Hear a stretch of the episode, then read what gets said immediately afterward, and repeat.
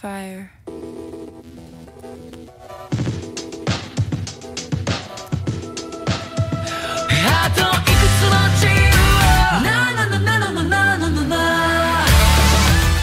Fala galerinha linda que eu amo! Como é que vocês estão, meus queridos? Mais uma semaninha juntinho aí da gente com o nosso lindíssimo podcast.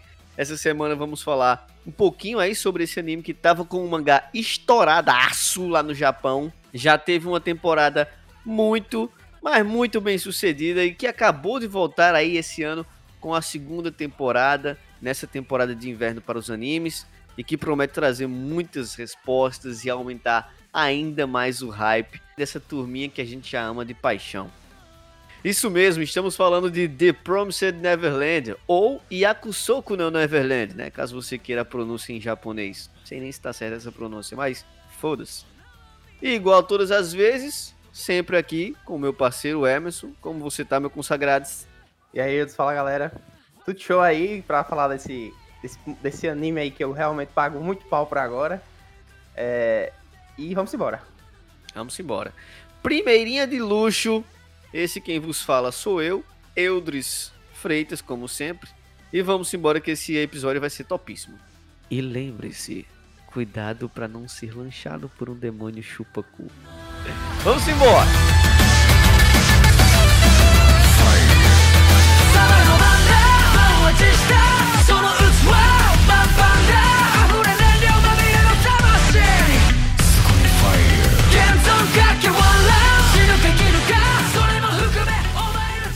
Emma é uma órfã que vive em um orfanato chamado Gracefield House, já com seus outros irmãos adotivos. Dois deles são Norman e Ray. Juntamente com a Emma, são os mais velhos e conseguem as pontuações mais altas em testes diários que eles têm que realizar. Emma observa que enquanto eles são capazes de fazer o que querem, não podem sair do orfanato para irem ao mundo exterior. Uma noite, a menina Connie, uma das crianças órfãos, é enviada para ser adotada. Porém, Emma percebe que ela deixou seu coelhinho de pelúcia, Bernie, para trás. Junto com Norma, ela vai atrás de Connie para entregar o seu coelhinho. No entanto, eles ficam chocados ao descobrirem que ela está morta e a casa onde vivem é, na verdade, uma fazenda onde eles são criados e colhidos para se tornarem alimentos de criaturas demoníacas. Para piorar a situação, Isabela, a cuidadora das crianças, chamada carinhosamente pelas crianças de mama, é aliada dessas criaturas. Essa notícia faz com que eles prometam fugir junto com todos os outros irmãos do orfanato. É isso aí, meus amiguinhos. The Promised Neverland é nada mais nada menos que um açougue de crianças. Se é que vocês me entendem. Mas enfim, antes da gente começar a fazer o resumo da primeira temporada, para poder dar a introdução da segunda, vamos primeiro falar da criação da obra, da staff, da diretora, aliás, do diretor, do estúdio, né, e tudo mais. Enfim, Emerson, a palavra é tua, meu amigo. Fica à vontade. É isso aí, Eudes. É, o The Promised Neverland, né, ela uma, é uma série de mangá já, né, conhecida no Japão, um shounenzinho. É, e é escrita, foi escrita por Caio, Caio o nome do cara, né? Caio Shirai e ilustrada por Pozuka Demiso. Né, uns nominhos aí esquisitos e outros normal, mas enfim. É, os capítulos do mangá foram serializados na Shonen Jump, na Weekly Shonen Jump, desde agosto de 2016, de 1 de agosto de 2016. E acabou agora, no meio do ano passado, é, em 14 de junho de 2020. É isso mesmo, né? A obra foi concluída, já acabou, tá tudo terminado. Os capítulos foram compilados aí e publicados em 20 volumes pela Shueisha. E em 22 de maio de 2018 é, foi anunciada aí uma adaptação para anime. É, o anime foi produzido pela Cloverworks e exibido pela Fuji TV é, no bloco Noitamina. Noitamina, que deve ser Noite de Animes lá, não sei. É, a partir do dia 11 de fevereiro de 2019 e finalizou a sua primeira temporada com 12 episódios no dia 29 de março, também de 2019, do ano retrasado. A segunda temporada do anime estreou agora, dia 6 de janeiro desse ano, 2021. E também foi, foi lançado aí um filme live action produzido pelo estúdio Torro, que estreou no dia 18 de dezembro de 2020, aí no finalzinho do ano passado, somente no cinema japonês. Uma série live action também foi é, anunciada aqui já para o Ocidente, né, uma série ocidental, que ela estreará na Amazon, é, com produção da Amazon Studios, e da Fox 21 Television Studios. Mas sem data definida de estreia ainda, né? Ela vai ser lançada ainda. Aqui no nosso querido BR, no Brasil, o mangá foi publicado pela Planeta Mangá, é, da editora Panini, né? Panini Comics, desde agosto de 2018. E uma curiosidadezinha é que o mangá já vendeu mais de 26 milhões de cópias no mundo todinho, é, incluindo versões digitais e tudo, que é um dos, e é um recorde, assim, entre aspas, e é um dos mangás mais vendidos da história, pra você ver como o The Promised Neverland, a galera gosta de ver as criancinhas aí sendo devoradas pelos chupacus do, do, dos demônios aí. É impressionante, os números da, da, do The Promised Neverland são realmente absurdos. É uma obra que ela não é, não trata de um tema comum, né? Eu sinceramente nunca vi nenhuma obra que tratasse de chupacu comendo criança e criança sendo vendida em açougue aí, fazendo teste para subir QI para poder ser mais valorizadas pelos chupacus. Enfim, falando melhor sobre o estúdio, a Cloverworks é a mesma que está fazendo toda a animação, toda a produção do Horimiya. Já falei sobre ele lá no nosso blog. Dá uma olhada lá. O Horimiya tá sendo um sucesso absurdo, apesar de ser uma comédia romântica. Foi a estreia mais assistida dessa temporada de 2021, dessa temporada de inverno. Já tá sendo o anime com maior hate, né? Rate no caso, né? Foi o anime que teve mais avaliações positivas também a, a estreia, no caso, com mais avaliações positivas. É a comédia romântica já mais assistida da história. Então, sucesso. Eu assisti só um episódio, já saiu o segundo agora, eu ainda não assisti, mas gostei. Não é a pegada que eu gosto. Realmente não é um tipo de anime que eu vá gostar assim. Comédia romântica não é muito meu tipo, eu sou mais pelo Battle Shonen mesmo. Mas de toda forma, vale muito a pena assistir. Eu gostei, apesar de não ser meu estilo, eu gostei bastante. Mas enfim, Partimos então agora para falar sobre a premissa da história, do universo, dar aquela resumida para você sobre o que aconteceu na primeira temporada, caso você não se recorde. Se você ainda não assistiu, esse episódio não é para você, meus amiguinhos. Vá assistir a temporada e depois você vem para não tomar spoiler e depois tá chorando aí que nem um arrombado. Beleza? Então vamos lá. Pera, pera, pera aí. Para, para, para. Fazer igual a João Kleber. Para, para, para. Ah, para, para, para, para, para, para, para aí. Para tem que ter calma. Não vai falar direto do anime sem antes falar da, das principais coisas que tem aí, que é a abertura do anime. Puta que pariu, que é uma abertura foda. Ah, pode crer, meu amigo. A abertura desse anime é sem condições. A primeira abertura da primeira temporada, meu amigo, é de lascar. É de cair o cu da bunda. Uma das melhores aberturas de 2019, quando foi lançada. Que aí conta com. O nome da abertura é Touch Off. Touch Off, né, no caso. É da banda Overwood aí, que já teve vários sucessos aí, né? É, aberturas conhecidas no, em animes como. Principalmente aí Bleach, teve, acho que teve umas duas aberturas deles no Bleach. Também teve, acho que se eu não me engano, teve de Naruto, eu não lembro. Mas, ou seja, é uma banda foda aí pra abertura. Acho que teve uma também do, do Gold Geass, eu não lembro. Acho que não. Tô me confundindo, mas enfim. É, também é uma, é uma excelente abertura. Na hora que começa a tocar o saxofone, meu amigo, aí só, só não se arrepia quem não tem alma. Como eu falei lá no review do, do primeiro episódio de The Promised Neverland, lá na, no blog, quando começou a, a, a abertura da segunda temporada, eu, por um milésimo de segundo ainda senti aquela pontadinha pensando que ia ser a primeira abertura, velho, mas chega de um, desânimo. pois é, aí para essa segunda temporada já temos dois episódios, né? E a abertura achei boa, boazinha, dá pra escutar com tranquilidade. Ah, é boa, sim, é muito boa. É, o nome da abertura é Identity, da, do Kiro Akiyama. E para as endings, né? A primeira ending foi boa. As duas endings são da mesma, da mesma cantora ou banda, não sei, que é, é Ko Shurnie. Então aí a primeira abertura é a, a primeira ending é a Zetai Zetsumei e a segunda é a Lamp.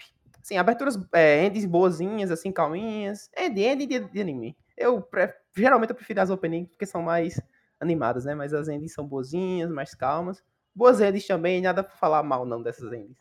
É, também eu gostei bastante também. Principalmente a segunda. Ah, inclusive a, a World, ela é a banda que ela toca a minha abertura favorita de anime. A segunda opening de Aono Exorcist. Né? Muito foda, muito boa. Pois é, olha aí. É. A banda é conhecida, essa banda é muito, muito, muito conhecida entre os, os, os amantes de abertura de animes, que ela tem é. muita música boa. Muita... Aquela, é, é, essa banda, é Overwood, é Flow, é, é a Asian Kung Fu Generation, né? Tem aquela... aquela que canta do, do, do Fumeto, como é o nome dela? Isa. Tem a Yui, que é a do Fullmetal. Tem a Isa, que é a do Kimetsu no Yaiba. Isa, é, Isa. Isso aí tem, é, ou seja, tem a galerinha que já é carimbada aí. A, Carimbada, A carimbada. Man with a Mission também, que é, tem aberturas boas aí de alguns animes. Ou seja, Tá bom, mas vamos fé. embora. Vamos embora que tem muita coisa pra falar. Vamos começar dando aqui uma resumida. Eu vou falar o que eu lembro. Emerson vai complementando aí com o que ele lembrar também. Mas basicamente, eu vou o resumo vai ser bem rápido, pessoal. Não vou me estender muito com isso aqui, não, porque teve muita gente que, tá, que já assistiu. Então, é, como eu falei pra você, se você não assistiu, vá assistir. Quem já assistiu vai ter um resumão aqui só pra gente pegar as partes principais e fim, beleza? Então vamos lá. Basicamente, o anime se passa em um orfanato com várias crianças, muitas crianças bem novinhas, abaixo de 5 anos, outras já mais crescidas, como os protagonistas Norman, Ray e Emma. Até aí tudo bem, todo mundo acha que é um orfanato, todos criados pela mama, que é a Isabela, né, que eles chamam carinhosamente de mama, como eu já falei. E essas crianças elas passam diariamente por testes, aparentemente eh, eram testes inofensivos, era somente para testar o QI deles, as habilidades cognitivas e tudo mais. Só que um fato estranho aqui, eles têm uma tatuagem no pescoço de um número, o que inicialmente já remete àquela mesma marcação que gados têm. Por isso que a gente começa a depois chamar de fazenda, né? Vocês vão entender melhor para frente. E aí essa marcação era basicamente, de fato, uma marcação de gado. E aí essas crianças vivem a vida lá plenamente, com a biblioteca lá repleta de livros interessantíssimos, inclusive essa informação é importante para a segunda temporada. Enfim, e aí essas crianças vão vivendo num cotidiano normal com a sua mama, tudo um amor, todos brincando de pega-pega fora da, da- do orfanato. Só que esse orfanato, ele é a, rodeado por uma muralha gigantesca. Eles descobrem isso um pouquinho mais para frente, após descobrirem outra tragédia que está acontecendo. Mas enfim, vamos voltar para o contexto, para a ordem cronológica das coisas. tem uma floresta, né, também assim. que eles- É, tem uma floresta, a- exatamente. ele- Eles tocam terror nas crianças, ó, não vá pra floresta não, é perigoso, fique só por aqui. Vocês podem correr até mais ou menos ali, então, tipo, eles nem têm muita ideia. Eles têm a ideia que tem a muralha ali, eles sabem, mas eles não sabem muito bem o que é, entendeu? Eu acho que é a É. proteção deles, é feito toda uma lavagem cerebral, o negócio ali, né? É, Até porque eles são crianças, né? Não tem como nem como É, é suspeitar de difícil, algo né? do tipo. Mas enfim. O que acontece é que, um belo dia, a Connie é a premiada da vez e ela vai ser a adotada da vez. Então ela é acompanhada pela Isabela até o portão. Connie sempre com o seu ursinho de pelúcia, seu coelhinho de pelúcia, o Bernie. Ela sempre está acompanhada dele. Só que quando ela vai ser adotada, quando ela está sendo encaminhada para o portão lá para adoção com a Isabela, ela esquece esse coelhinho e deixa dentro da, do orfanato. E aí a Emma percebe que ela esqueceu esse coelhinho e vai juntamente com o Norma devolvê-la. Feliz da vida, né? Ah, a Bernie foi adotada, que coisa maravilhosa. Vou, vou devolver aqui o coelhinho dela. E nesse momento que ele vai entregar o coelhinho, que ele chega lá no portão, vê o desastre. É, eu disse. Aí vê a coitadinha. Mas, mas dá muita pena. A coitadinha da criancinha, da Connie. É totalmente, assim, não é desfigurada, mas ela tá seca, como se ela tivesse sido. é, sei lá. Por isso que eu. Por isso que eu tenho Joana chamando de chupacu, porque parece que ela foi. Completamente a vida dela foi sugada, tá entendendo? Ela tá lá, morta, simples. Com uma flor lá rosa estancada dentro do, do coração. É, a gente não tem ideia muito do que essa flor, foi revelado, revelado mais agora na segunda temporada. É, aí ela tá lá com essa flor e a, a- eles, tão, eles ficam embaixo do caminhão com medo, não tem ideia do que tá acontecendo. Eles veem a irmãzinha sendo morta, vê o, corpo, o corpinho dela. E o Norma e a Emma, eles ficam completamente. Tipo, que, que diabo é isso, tá ligado? Sem saber o que fazer. Aí eles começam a ligar as coisas e escutam as conversas dos, dos dois vigias lá, os seguranças bobocões lá que estão lá fazendo as, as besteiras. O demônio lá apareceu pra matar a criancinha. Aí depois aí tem aquela história, né? Eles foi, eles, ela, a criancinha quando ela não é tão inteligente, ela vai, ela é adotada antes, entre aspas, porque ela não tem muito potencial. Aí o cérebro dela não tem como se desenvolver tanto e não ficar tão gostoso, porque o importante para os para os demônios, eles gostam de comer o cérebro humano. Para eles a maior iguaria do mundo deles lá é comer o cérebro humano. Aí quanto mais inteligente for a criança, mais é, o cérebro é, é gostoso de comer. E tem uma idade máxima ali, né? Aparentemente, se eu, não, me- se eu não me engano, você me confirma, se você lembrar, é 13, né, anos, alguma coisa assim. É, 13 anos. Acho que 13 anos é a idade máxima. Quem tem 13 anos, com certeza é adotado. Porque é adotado para ser né, lanchado. Porque, é, é- é- segundo eles lá, é a idade máxima que o cérebro se desenvolve melhor e tal. Enfim. É, é o momento de maior desenvolvimento do cérebro. Isso, é o, é o, é o ápice do- da, da, da gostosura do caso do cérebro. Aí Sim. quando a criança não é tão inteligente, a criança não pode chegar a esse potencial todo. Então, é, eles não deixam as crianças que não têm tanto potencial chegar até a idade mais velha. Quando alguém quer, pega, paga, não sei se paga, não faço a menor ideia, vai lá e lancha a criança. E no caso da Norma, no caso do Norma e da Emma, é, eles são os mais inteligentes, junto com o rei. Eles são os mais inteligentes, então eles vão ficar ali até mais velhos. Só que o Norman já tem 12 anos. E no dia, no dia que ele faz 13, ele vai ser lanchado. Que aí começa a corrida contra o tempo deles. Porque eles começam a perceber isso, aí eles voltam e começam a, a tentar tirar todo mundo dali. Aí eles conversam com o rei, aí o rei entra pra tudo, assim, resumindo, né? Começa a virar uma guerra fria. É, eles têm que. Eles têm que aparentar não saber de nada para a Mama, que também é uma pessoa muito inteligente, no caso da Isabela. É, porque ela também já esteve dentro da casa, ela também já foi uma criança de dentro da casa. E no caso, ela foi pegada para procriar, no caso. Que aí ela recebe todo. Não procriar, mas ela recebe todo um treinamento. Não lembro exatamente se ela foi da casa, mas eu tenho ideia que sim. Ela recebe um treinamento especial junto com outras meninas para ser mama. Que aí ela sabe de tudo. E ou ela cria ou ela morre. Aí é meio que essa. Então ela tem que ser mama realmente para sobreviver. É, é o trabalho dela, infelizmente. Tanto que também entra outra mama lá, que é a Crone, que aí vai servir como uma importante é, como um importante auxílio para Isabela, mas também as crianças também utilizam da Crone como um meio para poder conseguir informação, para poder fazer as coisas. Que aí fica o quê? Fica duas adultas lutando contra três crianças super inteligentes. Que aí também entram mais dois amiguinhos lá deles, que são mais novos, tem 11 anos ali, 10 anos e 11, que também entram, aí meio que ficam cinco, é, como articulando ali, que sabem da verdade, que ficam articulando a fuga deles. E eles querem fugir com todo mundo. Só que aí, né, vai ter os. Vai ter um, um sacrifício e vai ter muita guerra, né, Euris? É, mas temos que lembrar só de um ponto extremamente importante. Antes disso tudo, existia uma criança que era infiltrada dentro das crianças, que passava as Sim, informações sim. de todos os planos que eles faziam para a Isabela. Quem era essa criança? Era o Ray. Todo mundo pensava, porra, o Ray, cara, como assim, mano? O Ray, o cara.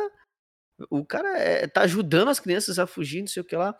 Só que, de fato, o Ray, ele tinha a, a intenção do benefício próprio, mas também para querer ajudar as crianças. O problema é que, primeiramente, as crianças elas começaram por conta própria tentar criar um plano de fuga. E aí o Ray ia lá pra Mama e falava pra ela, ó, tá acontecendo isso aqui, isso aqui, isso aqui, e a Mama, em troca disso, dessas informações, dava é, utensílios pra ele, itens pra ele, e aí esses itens ele utilizava, ela não sabia para o que eles, para que servia, ela não sabia absolutamente nada do porquê ele estava pedindo aquilo, mas dava, e ele estava criando simplesmente dispositivo para poder tirar o chip da orelha, que na orelha dele fica um, deles fica um chip tipo GPS, É um rastreadorzinho, né? é, pra- um rastreador, isso. Caso eles se percam dentro da floresta, ela tem aquele alcance ali dentro da muralha, né? Então, Exato. E aí eles descobrem, inclusive, que eles têm isso em uma pega-pega que eles estão tentando. Estão fingindo que estão brincando de pega-pega, mas basicamente eles estão tentando arrumar uma fuga, um local para fuga da, do orfanato. Mas basicamente o Ray ele vai passando essas informações, vai recebendo esses utensílios para criar outro ah, aparelho que tirasse esse chip da orelha deles e eles não conseguissem mais ser eh, capturados, né, localizados. E aí o que acontece? Entra essa segunda mama e ela começa meio que com uma desavença com a Isabela, porque ela tem inveja da Isabela, né? Ela quer ser a mama daquela casa. Porque aquela casa aparentemente é a casa principal, se não me engano, né? Isso, Emerson? Gracefield? É uma das casas mais bem sucedidas aí de, de, É, de fazenda de crianças aí. exatamente. No comércio aí de crianças, comércio... Eu não sei se você vai falar, mas tem um ponto muito importante também sobre Rei, que ele é uma anomalia do mundo genético, em que ele é um tipo de criança que ele não, ele não perde a memória de quando ele era bebê. Ele sempre lembra de tudo. Ou seja, desde o dia que ele nasceu, ele se lembra de todas as coisas da cara de, de algumas pessoas, da cara do que aconteceu com ele. Então, ou seja, desde que é bebê, ele sabe onde ele nasceu, ele sabe que ele nasceu numa fazenda, ele tem quase o conhecimento disso tudo. Só que aí, é, ele entrou esse trato com a mama exatamente também para ele esconder esse segredo da galera. Por isso que tem uma, tem uma hora que a galera, é, a Emma e o Norman vão falar com ele ele dizia, eu já sabia, eu sou ali e eu lembro de tudo. Ou seja, tudo que eu lembro de criança eu vi. Eu não perdi minha memória. Eu sei desde que quando eu tenho zero dias eu lembro de tudo que eu vi. Então, tipo, o, o rei também tem essa vantagem. Ou seja, ele é completamente. Ou seja, a, eu acho que a, pra mim é a peça mais importante. Ele e o Norma, Norma muito planejado lá, fez o plano todo, mas o rei é a peça principal ali para fazer todas as coisas, né? Ou seja, muito importante Sim. o rei na história. Exatamente. Em um determinado momento, Norman está para atingir a idade máxima de 13 anos e chegou o momento dele ser adotado. E aí ele já sabe, né? Tipo, chegou minha, minha idade, eu vou precisar fugir. E um dia antes de dele ser de completar os 13 anos, que no dia seguinte ele já ia ser adotado, ele começa a traçar um plano para saber como é que ele ia fugir. Ele vai até as muralhas, descobre as muralhas lá e começa a criar um plano de como fugir. Pega um lençol, amarra numa árvore, começa a fazer um, bagulho tem tipo um pêndulo para poder é, balançar e ganhar impulso para subir até a, a muralha. E quando ele chega na muralha, no topo da muralha, adivinha? Tem a porra de um penhasco de cacetada de metros aí que é pular e morrer, de certeza, absoluta. É um fosso, né? É um fosso, né? Tipo, tem, são meio que duas muralhas e tem um fosso no meio, tá é, ligado? São, é tipo, é uma muralha encostado na muralha depois da, dela, né? Tem um fosso gigantesco de milhões de metros aí, que vai saber, vai bater no núcleo da Terra. E para poder ter a floresta fora da fazenda.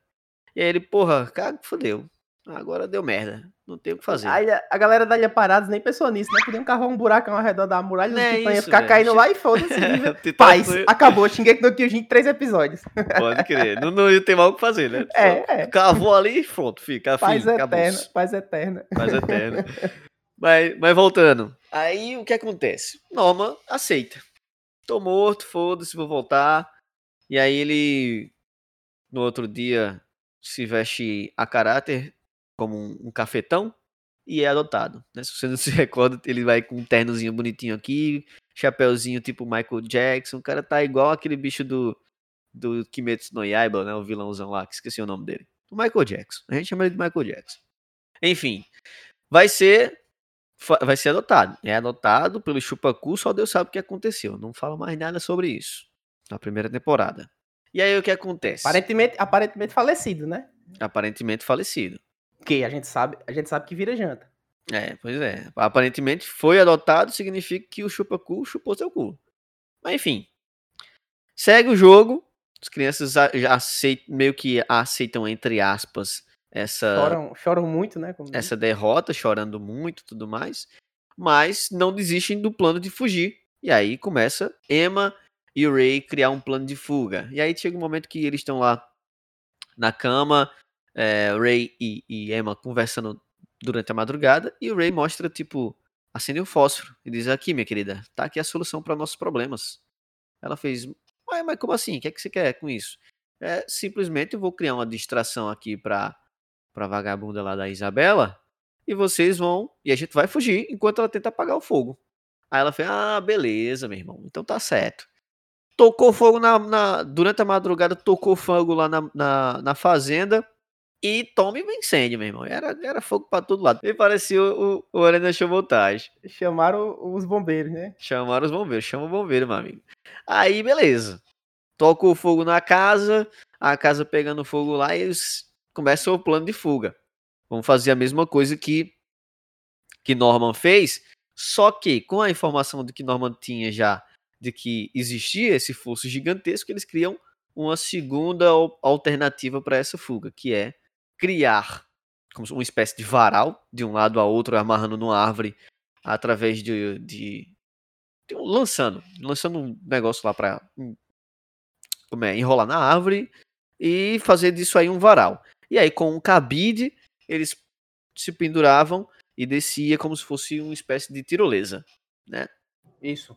quando tava descendo as crianças lá, lembrando que somente crianças a partir de 5 anos é que foram para esse rolê aí, porque as crianças com menos de 5 anos não têm força física, nem a habilidade para fazer Não conseguiriam isso. correr, né? Não conseguiriam correr para fugir, exatamente. Ia Eles não têm ideia também de como seria o mundo fora, então eles não queriam arriscar ter que criar uma criança indefesa no mundo fora. Ou seja, é, é, ou seja, os moleques são tampa de inteligência, velho. É, os moleques são bons demais. Não, e aí beleza, os caras começaram a fugir e tudo mais, no meio da fuga, quem aparece na muralha? A maldita da mama. Como diabo essa mulher subiu naquela muralha? Meu irmão, sei não. Ela pode ser, pode, talvez ela seja uma aranha aí, não tu vai saber. Eu acho, elas, eu acho que elas tinham uns treinamentos aí, essa- essas mamas tinham uns treinamentos aí que elas é, são É. braba tem fisicamente, aptidão né? física, essas É, paradas, deve a ser. Crone, deve a ser. Crone era mó forte também, corria pra porra, né? Você viu? É, verdade. Eu acho que elas verdade. são as- tudo assim, elas são tudo cheatadas. Pois é. E aí, vida que segue. Ah, chegou a mama vendo que todo mundo tava conseguindo fugir, diz: beleza, meu irmão, vai lá. Vai-se embora, tô nem aí. Se foda, vai, vai-se A embora. gente, Tenha a, boa gente sorte. no, a gente meio que no finalzinho começa a nutrir uma, um- uma empatiazinha pela mama, né? Porque conta um pouquinho É. da história dela. Aí ela fica meio que feliz, entre aspas, porque as crianças foram embora e a culpa, que não, a culpa não era dela, foi as crianças que fugiram. Ou seja, É, ela provavelmente não vai ser falecida por causa disso. Ela vai ter que, inclusive, cuidar das crianças que ficaram, os nenenzinhos, né? Seja, exatamente. ela conseguiu salvar, entre aspas, as crianças conseguiram se salvar e ela é, vai continuar viva, né? Que se ela não fizer aquilo, ela vai ser morta. Então, é, ela ficou com um sentimentozinho ali, a pessoa fica pensando, ah, vai, ela não é tão ruim não, a Isabela, mas ela é ruim. É, só tava cumprindo o papel dela na realidade, né? Porque talvez fosse ela no lugar da, das crianças ali quando era criança. Mas enfim, por aí finaliza a primeira temporada, com a fuga das crianças para a floresta aí nesse mundo monstro, que aí a gente descobre um importante fato sobre esse mundo monstro. Logo em seguida, na- no primeiro episódio da, da- No segundo episódio, na realidade, né? Da segunda temporada. Então, finalizando aqui o resumo da primeira temporada, vamos para primeiro episódio.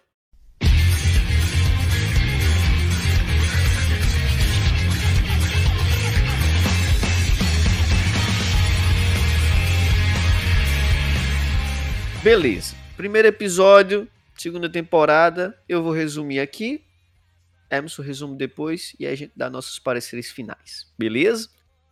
O que acontece aqui é o seguinte: depois da fuga dessas crianças, elas começam, ficam perdidas aí no, no meio da floresta é, pós-fazenda, depois da fazenda. E o primeiro episódio já começa um pouco confuso. Eles começam fugindo de um monstro lá, com que é em computação gráfica, para sua é, satisfação, para sua alegria. Começa esse monstro aí. eu, com- pu- eu pulei, eu pulei, não vi essa parte não. Não viu, mano? Na, na hora que começou, eu falei, ah, não, velho, não, adiantei, ah, fiz- não quero saber o que vai acontecer não nessa parte não. O problema é que ela-. Tava feio, velho. É, o problema é que ela repete depois, né? Pois é, Mas eu vi sem querer, eu vi sem querer. Aí o que acontece? Do nada, começo do episódio, cena confusa, computação gráfica nesse monstrão aí. Os caras começam a carreira ali, tá total. Uma das crianças cai, Emma consegue recuperar elas. Diz: Minha querida, se lembra, é pega-pega aqui, ó. Lembra da fazenda? É só correr. E aí, antes de finalizar essa primeira cena, Emma diz uma frase muito bonita e simbólica para essa introdução à segunda temporada, que é: A liberdade é linda, mas muito cruel. E então dá o corte para o opening da segunda temporada, que, como eu falei, por um milésimo de segundo subiu aquela pontinha de esperança de ouvir aquela primeira opening perfeita da primeira temporada. Que, nossa, mano, muito boa. Mas enfim, muito boa a segunda opening, chamada Identity, como Emerson já tinha falado anteriormente. Depois da opening, é, começa a contar a história do contexto real, na ordem, na ordem cronológica de que de fato aconteceu. Resumindo assim, bem por cima, é, a gente vê que Emma é uma menina muito esperta, que ela sempre tenta tomar a liderança do grupo, tem um senso de trabalho em grupo também, que é muito evidenciado nesse primeiro episódio, sempre orientando as demais crianças a andarem juntas em grupo para facilitar a comunicação ah, ou ação em qualquer tipo de urgência que aparecer. E o Ray, como segundo líder, juntamente com a Emma, age de uma forma mais individualista. né? Ele começa a buscar informações do terreno, tranquilizar os demais com boas notícias de que ali é um local sossegado, é um local seguro, porque ele não consegue identificar nenhum tipo de marca de garras uh, ou pegadas onde ele investigou, naquela área ali ao redor de onde eles estão. Aí nessa primeira cena pós-opening, o anime enfatiza o sangramento na orelha de Emma. E aí já podemos prever que coisa boa não tem aí, né, meu amigo? Vai dar merda, vai dar merda. Vai dar merda. E aí Ray faz aquela promessa também emblemática que vai ficar marcada aí pro restante da temporada, provavelmente, que é de jamais abandoná-los e que enquanto ele sobreviver, ele vai estar tá ali para proteger todos da família, porque ali é uma família, né? Como já esperávamos, Norma não tá mais no grupo, né? Como eu já falei anteriormente, ele foi adotado pelo Chupacu para ser chupado o cu. Mas ele deixou um item bastante importante para essa jornada em busca de William Minerva, um nome que vai ser bastante citado aí durante essa temporada, que é o autor de um dos livros que eles utilizam, inclusive, como guia, digamos assim, uh, nessa floresta, que é As Aventuras de Hugo, porque nesse livro tem muitas informações sobre o mundo externo onde eles estão. Ah, e esse item que eles recebem do Norma é uma caneta que possui as iniciais do William Minerva. Ah, essa caneta ela é uma espécie de projetor né, que projeta informações, um holograma, ou sei lá o que diabo é aquilo. E B0114 é a primeira é a informação inicial mostrada por esse item com como se fosse um holograma interativo. É, e essa informação é nada mais que as coordenadas de localização do grupo, né, onde eles estão ali naquele momento. E aí eles começam a interagir com esse holograma e tudo mais. No, holograma está lá em código Morse a palavra Touch Me. E aí eles tocam no holograma e aí aparece uma tela para ele colocar como se fosse uma senha, né? E aí se você pegar aquela informação da primeira temporada, é, existia apenas um livro de todos aqueles livros da biblioteca que possuía também informações em código Morse, escrituras em código Morse, que é o livro da mitologia, como eles falam. E aí, rapidamente, Ray consegue identificar que, na realidade, aqueles números que estão lá no holograma, 13, 18 e 2, faziam referência às páginas daquele livro que tinha também código Morse. E, aliás, do livro do, do das aventuras de Hugo, no, na realidade. E aí, essas informações são nada mais, nada menos que 13 para a página. Então, página 13, linha 18, palavra 2. A palavra que eles encontraram foi human, humano. Ele digita essa palavra lá, é a senha de acesso, show de bola. E aí, quando eles acessam essa com, com essa senha de acesso, aparece uma, uma frase do William Minerva dizendo: Venha até mim se precisar de ajuda. Estou esperando na área B0632 que é a localização, as coordenadas de localização do William Minerva. Beleza. Analisou aqui essa primeira essa primeira parte da primeira do primeiro episódio. E aí chegamos à segunda parte, que é quando chega a noite e com ela se inicia uma caçada às crianças. Aquela primeira cena que, eu, que foi mostrada no primeiro episódio, ela ainda está sem explicação, não mostra como foi que esse bicho começou a correr atrás dele, não tem nenhum contexto sobre isso. Isso aí ficou realmente um pouco confuso do porquê que eles estão sendo perseguidos, mas enfim, aparentemente é apenas uma uma coincidência do destino, um azar que eles deram, né?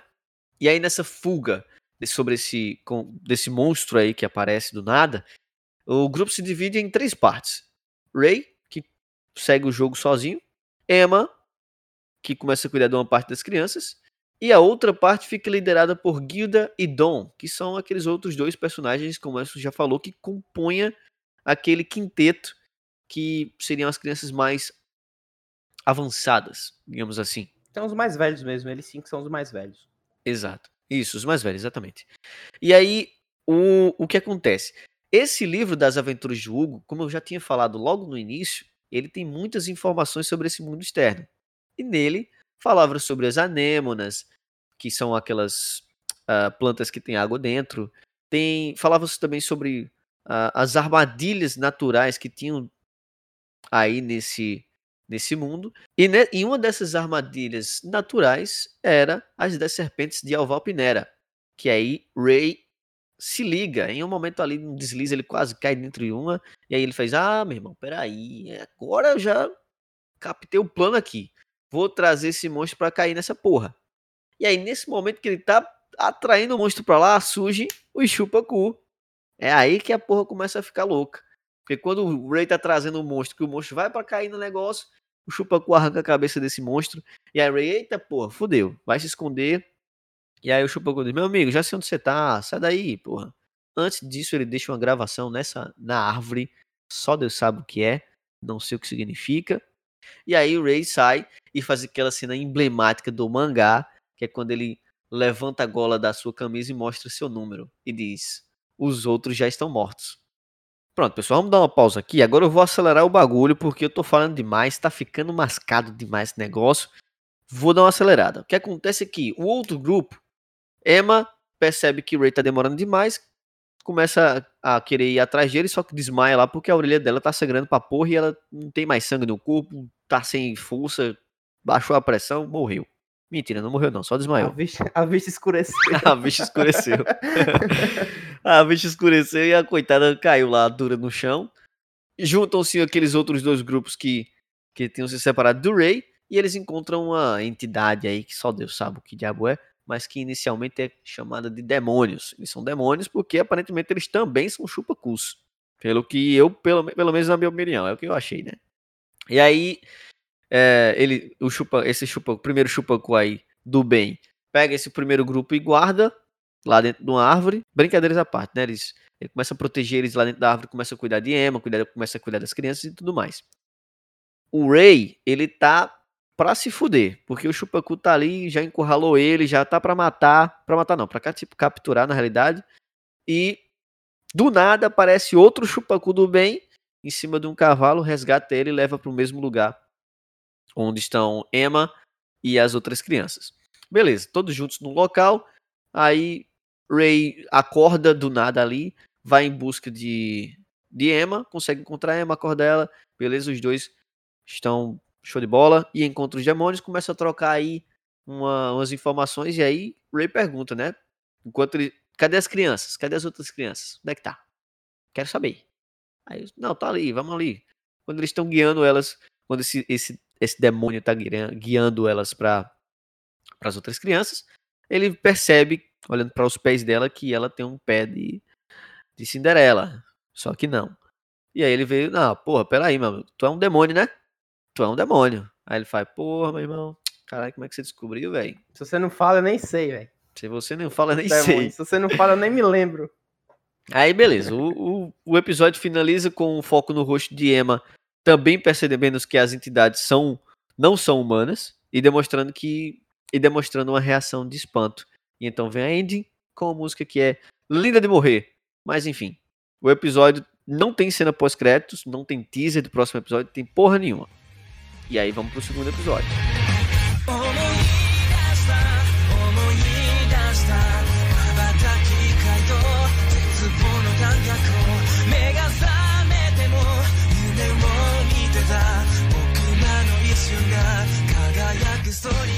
Por favor, Emerson.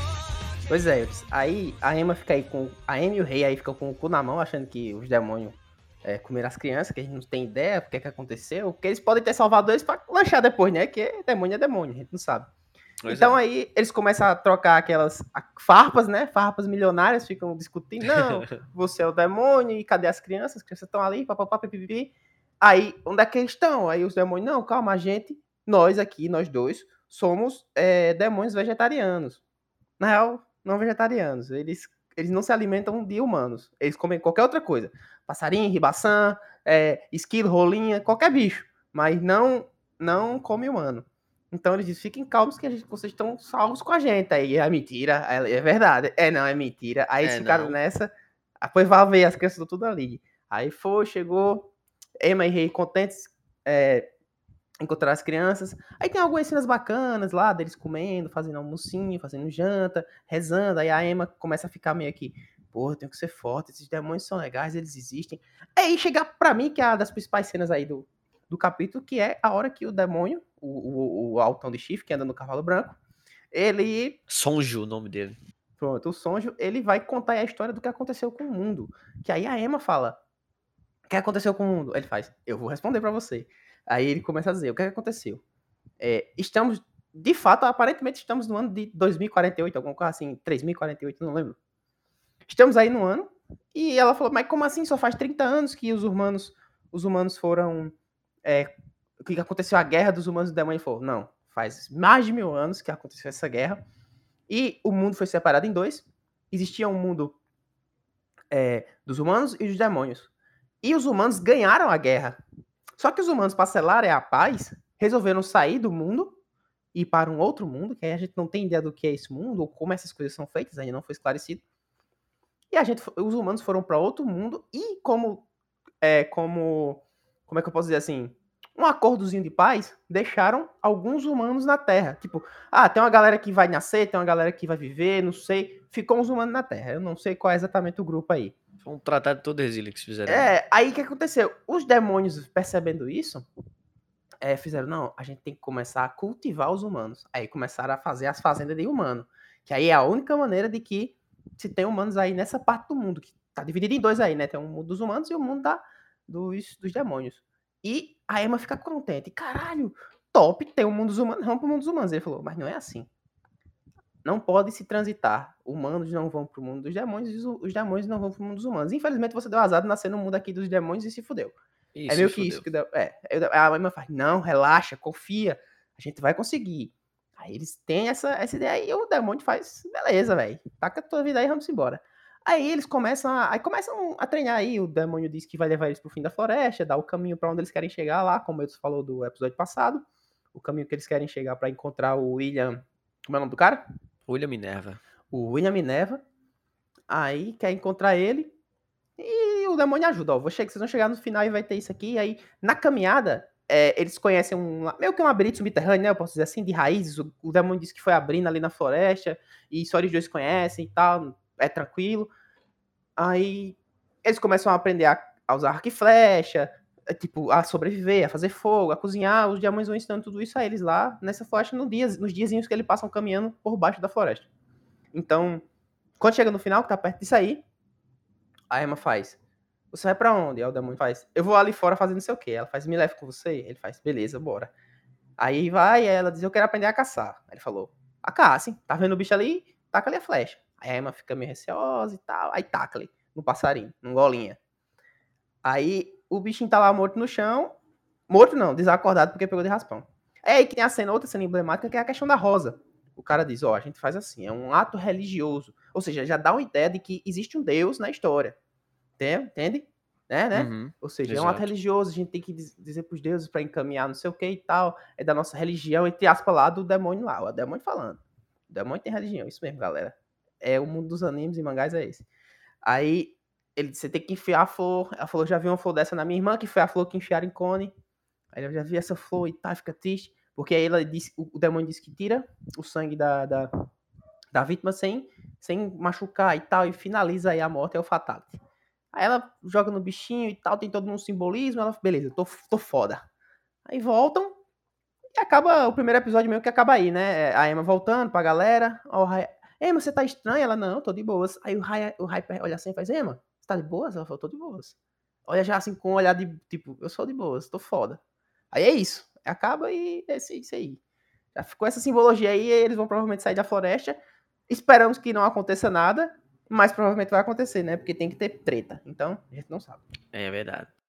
Papai, tu resumiu bem mais que eu, hein? eu me estendi demais. Mas é isso, mas pessoal. É Eu- porque esse segundo episódio, esse primeiro teve mais coisas interessantes, assim, tipo, ah, acontecimentos. Esse primeiro é só. É muita ação no primeiro, né? Muita Muita ação. ação. É, é o primeiro, é. é o primeiro episódio, tem que ter, né? Aí o Tem segundo foi mais tranquilo, dá uma acalmada, tem mais um contexto, mais ligações, coisas que fazem, tem mais história, né? Ou seja, é mais de boa o episódio, não tem muito o que falar, não vou ficar dizendo que, ah, treinou, jogou um arco e flecha, não, Sim, treinou sim, lá. é e- É verdade, treinou. Foda-se. Mas é isso, pessoal. É, muitas expectativas para esse para essa segunda temporada. A primeira foi muito top, muito sucesso também. A segunda tá se encaminhando para ser porque, mano, só essa essa onda aí de ter mais de um mundo, né, o mundo dos humanos, o mundo dos demônios, já hypei. Não vou não vou mentir, já hypei. Mas basicamente é isso. Não vai ter que será que vinga, né? Porque, porra, já vingou. Não tem, né? não tem nem condições. Mas, Emerson, vamos trazer um outro quadro aqui. Quadro de indicações. Indica aí um anime que tu gosta, um mangá ou alguma coisa aí. Vai lá. Mas é que tá saindo agora ou alguma Pode coisa? ser o que você quiser, maluco. Rapaz, o que eu vou indicar aqui é um animezinho também que tá saindo agora, que eu achei lindo, que eu peguei a indicação aí também do Netpack. Inclusive, Netpack, vá no YouTube, velho, e veja o canal do Netpack, é muito bom. Ajudem eles a crescer também. É, Exato. um animezinho top que eu, que eu vi aí, que é Mushoku Tensei Jobless Reincarnation. Boy, é topíssimo. É um boyzinho aí, um cara aí que é um merdão na vida dele, ele reencarna como uma criancinha no mundo mágico aí. É um Isekai, é quase um Isekai, vamos lá, né? Mas ele reencarna nesse mundo e ele reencarna como uma criancinha foda em magia. Ele descobre umas coisas e o episódio tá lindo, muito bem feito, sensacional. Dois episódios. Aí você, assim, alguma coisa, a dica que eu dou não não ir com muita expectativa. Pô, esse cara é mó nojento, mó merdão. É, ele começa assim mesmo e depois ele vai tentando se moldar. Ou seja, é, o- é, a história também tem isso da, da, da cre- cre- do crescimento do personagem em si, do cara, né? Porque ele tem outra, ele tem outra consciência. Ele reencarna como, como bebê, ele era um velho, entre aspas, velho, adulto, e reencarna como bebezinho. Ou seja, ele vai ter toda uma vida e tal. Aí tem algumas coisinhas que ele vai sendo um, barbacão, mas é por causa que ele era um bosta na vida aí. Enfim, topíssimo. Recomendo demais. Dois episódios lindos, maravilhosos. Tem tudo pra ser foda esse anime. É, e já deu uma vasculhada no mangá. É, o mangá tem algumas vertentes, acho que tem duas ou três vertentes, que tem as historinhas separadas de alguns outros personagens. Top, top, top. Inclusive parece muito com The Beginning After the End, que eu tinha falado no episódio anterior, quando a gente tava falando do, do Shingeki no Kyojin na semana passada. Semana passada não, segunda-feira agora, desculpa. Mais conhecido como ontem. Na real, é anteontem, né? Que esse aqui sai na quarta. É, mas estamos gravando na terça, foda-se. Que também traz isso, essa questão de que ele fala da história de um rei que por algum motivo morreu, não diz o motivo, e ele acha que tá indo pra, pra luz do fim do túnel, só que na realidade ele tá já no, no processo de reencarnação. Ele tá morrendo e já reencarnando e já entrando no corpo de uma criança e já saindo da, da chibata da mãe lá. É, quer dizer, chibata não, né? Mas enfim. E ele só que ele tem total consciência de tudo que tá acontecendo, tá ligado? Ele não perde memória em momento nenhum, como se fosse o Ray no The Promised Neverland. Mas enfim, a minha indicação vai ser The Great Mage Returns After 4,000 Years. Vou deixar o nome dele aqui na, na descrição. É também um, um mangá, um manhua, na realidade, que está sendo lançado agora recentemente. Está no 67. Acho que hoje saiu o 67 capítulo. Excelente também. Não vou falar a história dele, só vou dar um resumão assim, que é tipo. é, tem um cara lá que ele é o pior aluno da academia de, de magia e a vergonha da família dele. Só que aí o garoto que não conseguiu aguentar a vida dolorosa dele, né? Sofreu demais, optou pela morte, morreu. E aí o grande mago Lucas Trauman ganhou a chance de se vingar ao reencarnar no corpo do menino. E aí esse momento, esse é o começo da, da aventura do grande mago que retornou após 4 mil anos. Basicamente é isso. Eu acabei de ler a sinopse aqui, não foi nada criado da minha cabeça não. Mas enfim, vamos finalizando por aqui. Uh, Emerson, algum, algo a acrescentar? Alguma coisa mais a falar? Algum... É, assistam a nossa review de Shingeki no Kyojin. Quer dar uma mamada também? Não, não, tô de boa. Ah, beleza então. Então vamos lá, pessoal. Finalizamos com nossas redes sociais, como sempre, arroba ExplorationCast em todas elas, Twitter, Facebook, Instagram. exploration.wordpress.com.br blog, nosso blog lá com, com nossas resenhas, críticas, reviews e tudo mais sobre os animes da temporada, os que já passaram, os que estão lançando, as novas temporadas, enfim. E redes particulares, arroba EudrisFS em tudo, arroba Emerson Vilar no Instagram, arroba Emerson Vilar no Twitter e só isso. Então, excelente semana aí pra você. Até a próxima segunda-feira com o nosso review do, do próximo episódio do Shingeki no Kyojin. E tchau. Valeu! 震